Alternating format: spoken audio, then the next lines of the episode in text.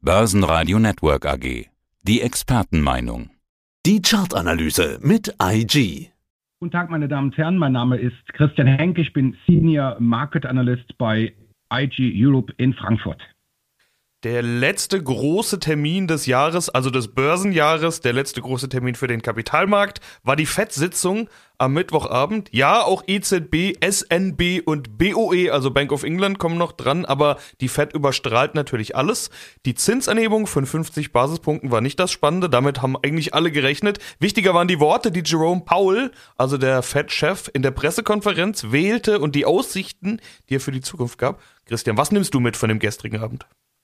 Naja, eine große Überraschung war es jetzt wirklich nicht. Es wurde ja schon etliche Wochen vor dem ja herbeigesehnten Zinsentscheid ja schon darüber spekuliert, 50 Basispunkte. Ich glaube, das reißt jetzt keinen großartig vom Hocker.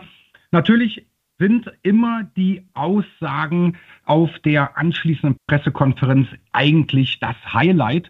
Und ja, was hat im Grunde Jerome Paul gesagt? Ja, erstmal, die Inflationsbekämpfung geht weiter. Gut, das ist jetzt auch keine große Überraschung angesichts von einer Inflation von 7,1 Prozent. Zielwert der Notenbank FED ist 2,0 Prozent. Also da hat auch Jerome Paul noch einiges zu tun. Aber natürlich die Aussagen, dass er ja im Grunde mehrere Zinsschritte noch plant, mehr sogar als eigentlich erwartet oder sogar befürchtet. Das hat so ein bisschen die Wall Street getroffen. Das ist auch den deutschen Anlegern so ein wenig sauer aufgestoßen.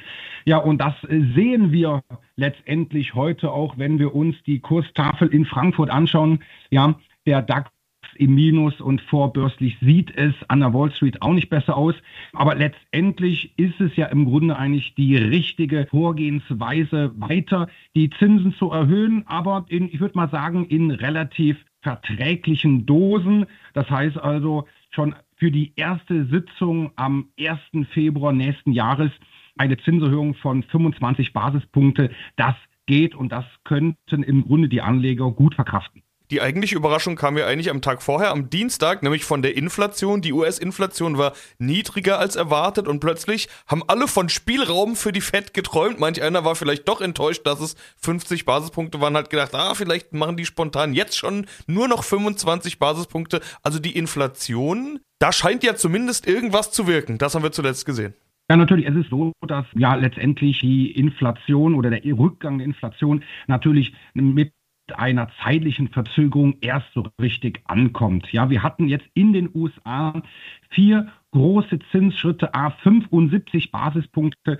So, und jetzt sehen wir, ja, es wirkt, ja, wir haben die Trendwende bei der Teuerungsrate geschafft. So, und da haben wir auch schon an dem Tag, wo die Inflationsdaten veröffentlicht wurden, einen sehr starken Aktienmarkt gesehen. Bereits einen Tag danach so ein bisschen Ernüchterung abwartend, weil ja nur mal der bekannte FED-Zinsentscheid letztendlich auf der Agenda stand. Und wir sehen natürlich aber auch jetzt, dass heute am Donnerstag, dass natürlich auch der Zinsentscheid der Europäischen Zentralbank auch schon seine Schatten letztendlich vorauswirft. Das heißt also, hier sind die Anleger auch noch mal was, äh, noch etwas vorsichtig, aber ich nehme an, da werden wir auch gleich drüber reden. Ja, und das ist natürlich jetzt, was wir aktuell äh, sehen. Und natürlich das große Thema, was viele wahrscheinlich hören wollen, ist, kommt jetzt die Jahresendrallye oder nicht? Ja, aktuell heute sieht es nicht danach aus.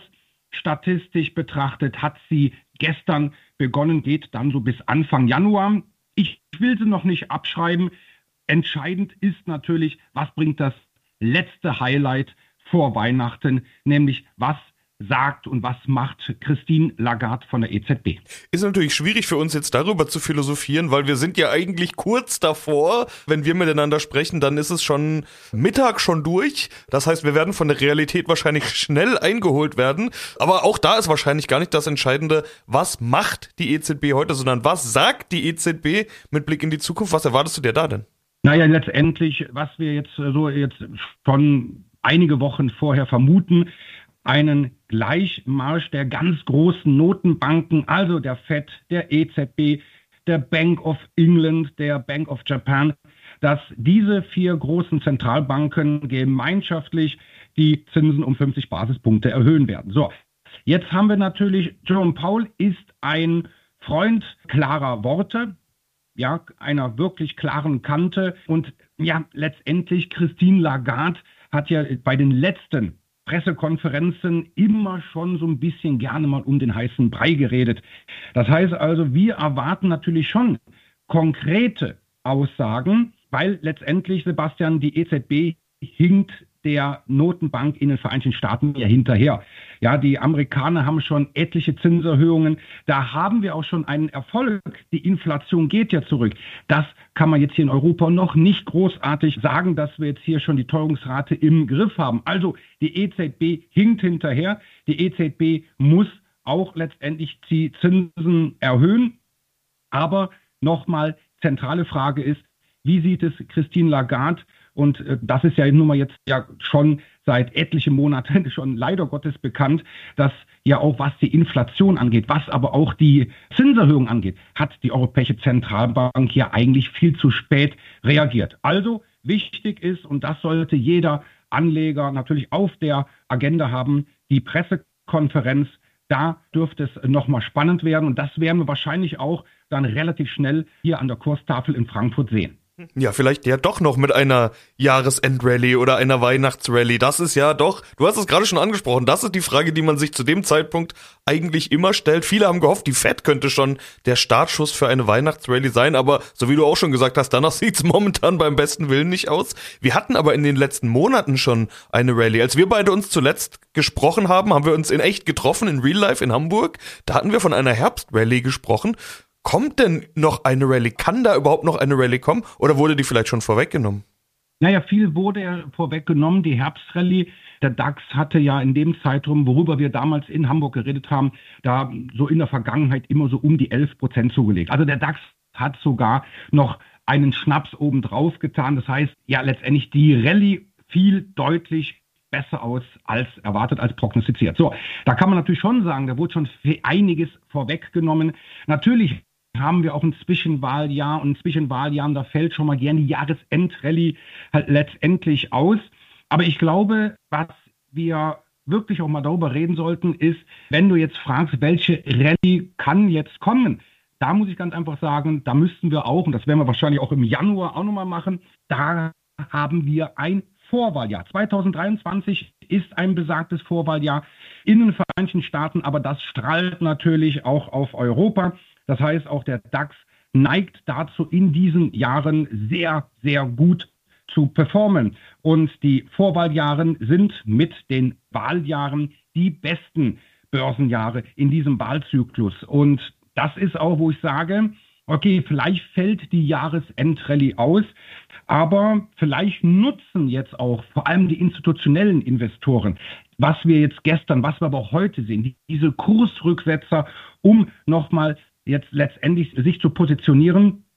Window Dressing ist so ein schönes neudeutsches Wort. Das heißt, die Fondsmanager werden wohl bemüht sein, ihre Bilanz bis Jahresultimo noch ein bisschen aufzuhübschen. Das heißt also, die Jahresendrallye kann vielleicht doch noch stattfinden. Aber vor allen Dingen kann ich mir sehr gut vorstellen, dass sich viele Anleger, auch private Anleger, vielleicht dann auch über die Weihnachtstage sich mal hinsetzen und sich überlegen, ja, 2022 war wirklich kein gutes Jahr, 2023 könnte besser werden und dass dann vielleicht wirklich wir dann ein sehr gutes Börsenjahr dann sehen werden. Ja, aber das ist ein guter Punkt, den du gerade sagst. Es ist ja die Zeit, vor Weihnachten und dann die Zeit zwischen den Jahren ist eine Zeit, wo man auch mal ein bisschen besinnlich wird, vielleicht mal nachdenkt, vielleicht mal Bilanz zieht, vielleicht mal zurückblickt. Wie ist es denn gelaufen? Was können wir denn mitnehmen aus dem Jahr 2022? Was sind deine Lehren, deine Learnings aus 2022? dass man natürlich auch immer trotz allem diversifiziert und ja auch selektiv letztendlich äh, vorgeht. 2022 war bislang kein gutes Jahr. Wir haben uns natürlich von den Tiefs im September wieder deutlich nach oben entfernt. Aber das Jahr zeigt mir persönlich, und das haben wir ja auch in vielen Vorträgen oder Interviews auch schon immer gesagt, dass die Diversifikation sehr wichtig ist. Wir hatten auch 2022 Sektoren, Aktienbranchen, die outperformen konnten. Wir haben Aktien gesehen, beispielsweise aus dem Versicherungssektor, die trotz aller Krisen, trotz ja alles, was wir negativ in diesem Jahr erlebt haben, ja mit Gewinn letztendlich wohl aus dem Jahr gehen werden. Und das ist, was jedes Mal, ob wir eine Krise haben, ob wir vielleicht in eine Bäs geraten, Rezession, das Wort ist ja auch noch nicht äh, vom Tisch, aber da ist es wichtig, wirklich sich in Ruhm hinzusetzen und sich mal anzuschauen, welche Aktiensektoren könnten von dem ein oder anderen Szenario profitieren. Wir haben Sektoren gehabt, die besser waren. Wir haben aber auch Sektoren, die natürlich auch ökonomisch makro- und mikroökonomisch natürlich ziemlich unter Druck standen, ja, wie beispielsweise natürlich Immobilienaktien, aber auch Technologieaktien, die durch die steigenden Zinsen unter die Räder geraten sind. Und auf der Gewinnerseite, da haben wir die Öl- und Gasaktien. Das heißt, wir sehen zwar aktuell eine starke Korrektur beim Ölpreis, aber wenn wir uns anschauen, kurz vor dem Ukraine-Krieg und auch danach waren die Ölaktien die Outperformer.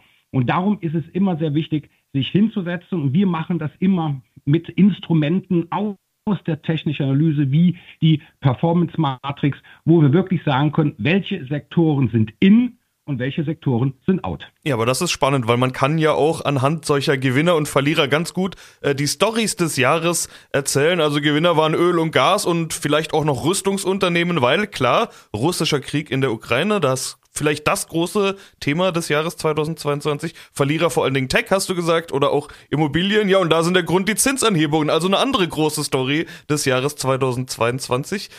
Ja, wenn man jetzt sich anschauen kann, wer denn in Zukunft Gewinner und Verlierer sein können. Du hast gesagt, du schaust dir da dann die Charttechnik an, du schaust dir die Signale an. Wenn wir also mal einen Blick voraus wagen wollen, sind denn die Gewinner des Jahres 2022 vielleicht auch wieder die Gewinner des Jahres 2023 oder siehst du da andere Branchen vorne? Ja, das muss nicht unbedingt sein, weil wir sagen ganz einfach, das Prinzip der sogenannten relativen Stärke. Wir sagen ganz einfach, was schwach ist, kann stark werden und was stark ist, kann schwach werden. Gut, das ist jetzt natürlich eine relativ schwammige Aussage, aber ich will damit sagen, es besteht keine Garantie, dass es jetzt für die Öl- und Gasaktien weitergeht, aufwärts, dass es für die Industriewerte, für die Immobilienaktien weiter abwärts geht. Ne? Wir haben jetzt natürlich schon sehr interessante Situationen und Konstellationen, dass wir teilweise schon eine sehr kräftige Erholung bei den Immobilienwerten gesehen haben oder auf der europäischen Ebene, was auch jetzt seit einiger Zeit gefragt ist, Touristikaktien. Dieser Sektor ist in der Corona-Zeit im wahrsten Sinne abgestürzt. Aber jetzt die Normalität kehrt zurück. Wir verreisen wieder. Die Buchungszahlen der Reiseveranstalter und der Fluglinien, die steigen wieder, passt schon wieder auf Vorkrisenniveau. Ja, und wenn man das vorab erkennt, bevor es der gesamte Markt, bevor es äh, die Allgemeinheit macht, ja, dann hat der Anleger wirklich ein sehr gutes Instrument in der Hand, um schon etwas schneller zu sein, wie vielleicht die anderen. Und das ist die aktuelle Situation. Wir sehen momentan die Versicherungsaktien natürlich weiter vorne, aber was jetzt natürlich so peu à peu wieder kommt, das sind, wie gesagt, auch die Touristikaktien, die Technologieaktien, die korrigieren aktuell, aber beispielsweise Telekommunikation, aber immerhin noch die Immobilienaktien, die sind leider noch im Abwärtstrend, aber das kann sich natürlich im kommenden Jahr, in einem Vorwahljahr und vor allem dem Sebastian, was wir auch natürlich nicht vergessen dürfen. Wir sehen 2023 weiter steigende Zinsen, aber in kleinen Schritten. Und es gibt sogar Experten, die sagen, Ende 2023 endet der Zinserhöhungszyklus. Wir können 2024 vielleicht sogar schon die erste Zinssenkung sehen zur Stärkung der Wirtschaft, um die Konjunktur anzukurbeln. Und dann werden natürlich die Verlierer, die unter steigenden Zinsen gelitten haben, das wären dann mitunter dann die künftigen Gewinner. Ja, bei Zinssenkungen wissen wir, was der Markt macht. Da wird gejubelt, da gehen die Kurse hoch. Bei Zinsanhebungen ist es normalerweise nicht der Fall. Was für ein Börsenjahr erwartest du also für 2023? Jetzt gar nicht speziell auf einzelne Sektoren geachtet, sondern ganz generell wird 2023 ein gutes Börsenjahr? Ja, 2023 wird ein gutes Börsenjahr. Natürlich kann ich jetzt auch nicht alles in meiner Glaskugel sehen. Das hängt natürlich immer ein Börsenjahr von vielen Faktoren ab. Ja, das heißt also, wir dürfen keine weiteren geopolitischen Risiken bekommen. Wir dürfen keine großartigen Lockdowns, also Corona-Ausbrüche beispielsweise in China mehr sehen. Dann glaube ich, wenn sich die Lage etwas beruhigt mit Aussicht auf eher eine Art der äh, Notenbanken. Vielleicht sogar nehmen wir 2023 äh, neuen Zinssenkungszyklus im Jahr darauf schon vorweg, was die Börsen ja immer schon mal gerne machen. Ja, die Rezession, die kommen wird, fällt weich aus, sanft aus. Wir reden ja hier auch von Soft Landing. Dann glaube ich schon, dass die Aktienmärkte sehr viel Rückenwind bekommen. Und die Statistik, es ist ja nur ein Kann, kein Muss, geht aber davon aus, nämlich mit einer Wahrscheinlichkeit, mit einer Eintrittswahrscheinlichkeit, also statistisch natürlich betrachtet, von über 87 Prozent, dass 2023 ein gutes Jahr wird. Also die Aussichten sind gut. 2022, dass das kein Jahr der Aktien äh, letztendlich ist und auch sein wird, das war im Grunde eigentlich insofern gut, das kann man im Nachhinein immer sagen, aber das haben wir immer darauf hingewiesen, Zwischenwahljahre sind keine guten Börsenjahre Vorwahljahre dagegen deutlich besser. Ja, dann sind wir mal gespannt, wie es weitergeht. Dann sage ich soweit schon mal vielen Dank, Christian. Dir alles Gute, schöne Feiertage, falls wir uns nicht mehr hören und bis zum nächsten Mal. Das wünsche ich dir auch. Das war der Podcast von IG. Börsenradio Network AG. Das Börsenradio für Broker.